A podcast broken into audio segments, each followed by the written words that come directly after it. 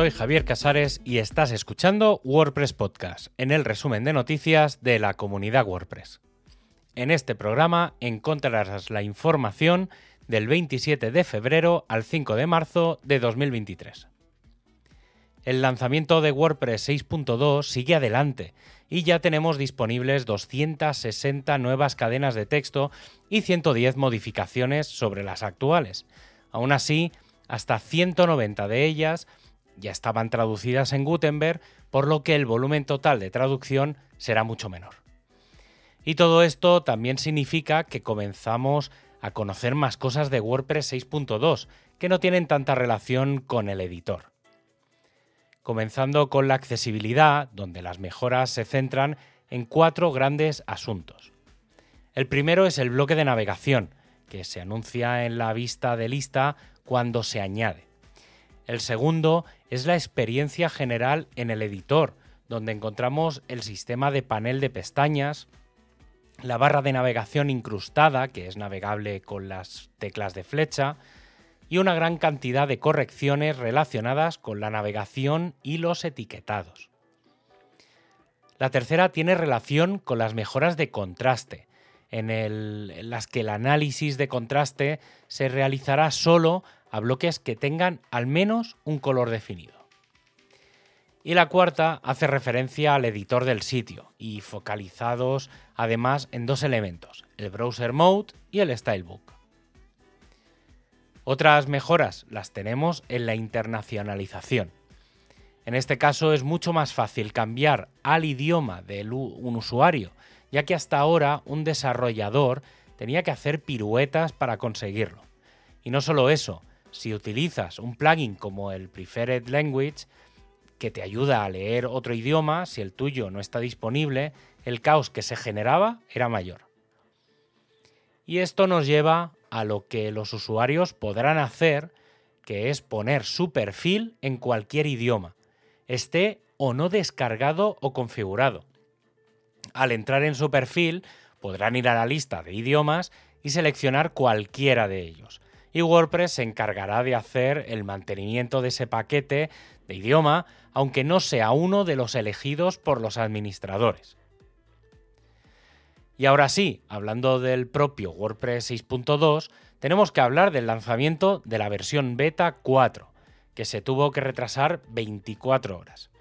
Una regresión que se había introducido en la versión y que era compleja de resolver en pocas horas, supuso una parada, revisión del código y ese retraso de 24 horas hasta el 1 de marzo, cuando fue paquetizada. Esta última versión beta incluye 79 correcciones con respecto a la beta anterior y hace crecer eh, los cambios hasta 292 mejoras y 354 correcciones en el editor, además de los 286 tickets del núcleo. Y esta versión nos lleva a la siguiente, la primera versión candidata, aunque podría haber una, RC, una beta 5. Esta debería ser probada masivamente por parte de todos los administradores de WordPress y llegaría en principio el martes 7 de marzo, lo que nos deja a tan solo tres semanas del lanzamiento de la versión mayor.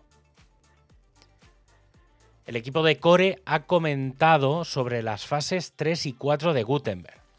Estas fases corresponden a la fase de colaboración, la tercera, y a la de multidioma, la cuarta.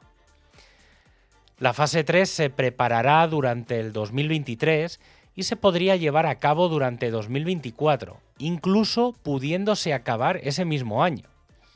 Esto significa que en 2025 se comenzaría con el sistema nativo multidioma, del que ya se han probado algunos experimentos directamente desde el propio plugin de Gutenberg, pero todos en una fase muy semilla y que probablemente no lleguen a ver la luz a los usuarios. El equipo de performance ha lanzado su hoja de ruta para este 2023 que tiene tres elementos de referencia. La mejora del tiempo de carga de WordPress, la medición y la activación de un ecosistema propio. Hasta 16 proyectos por delante que se agrupan en mejoras a nivel de servidor, de base de datos, JavaScript y CSS, imágenes y eso, medición. Y en el sitio para developers se han publicado unos artículos bastante interesantes. El primero de ellos es la diferencia entre bloques estáticos y bloques dinámicos. Un ejemplo sencillo entre ellos sería como estático un párrafo. Eh, en el caso de un bloque dinámico, tenemos el título del sitio, porque el texto en sí no lo pones tú en el bloque, sino que se lee de la zona de configuración de WordPress. La segunda entrada es sobre la creación de bloques personalizados que guardan metadatos y por último, un procedimiento que están aplicando muchos desarrolladores, cómo convertir un shortcode en un bloque. El equipo de Themes ha presentado una iniciativa basada en la experiencia del lanzamiento de 2023. Y es que el último tema de la comunidad tuvo una base creada por el equipo, pero posteriormente se incluyeron una decena de variaciones de temas que vinieron directamente de propuestas de la comunidad. Esta idea se está extendiendo ahora a la creación directamente de otros temas que irían apareciendo durante el año y que podrían incluirse o no en el propio WordPress, aunque sí estarían en el GitHub y se mantendrían de forma oficial. Con esto se pretende aumentar el número de temas de alta calidad, añadir muchos más temas al directorio, al repositorio, y que sirvan de referencia, de estándar de código, para todos aquellos que quieran usarlos como base. El equipo de Community ha sugerido un cambio en el código de conducta de los eventos. La nueva sección en el código de conducta aplicaría eventos sociales complementarios a los eventos oficiales, como por ejemplo las fiestas que se realizan en paralelo a una WordCamp o las cenas de no organización. Y es que estos eventos se centran en actividades de networking entre miembros de la comunidad y por eso se quieren fomentar, pero de una forma segura.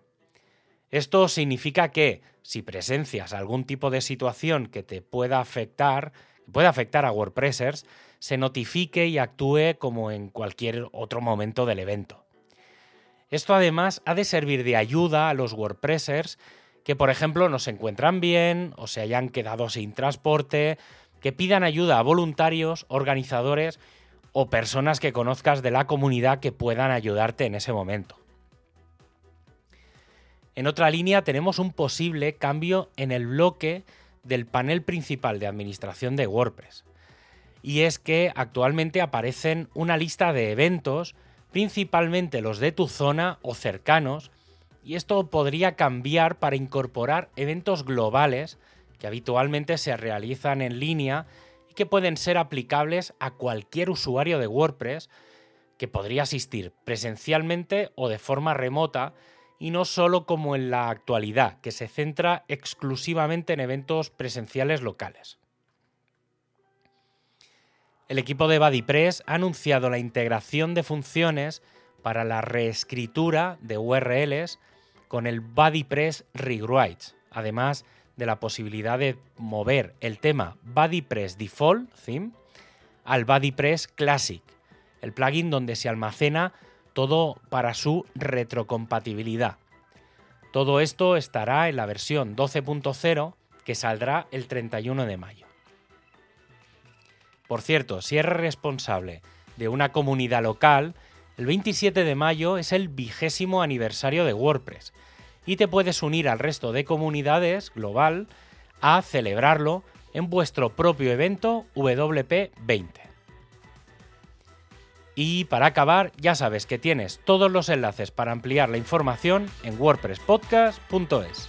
Un abrazo y hasta el próximo programa.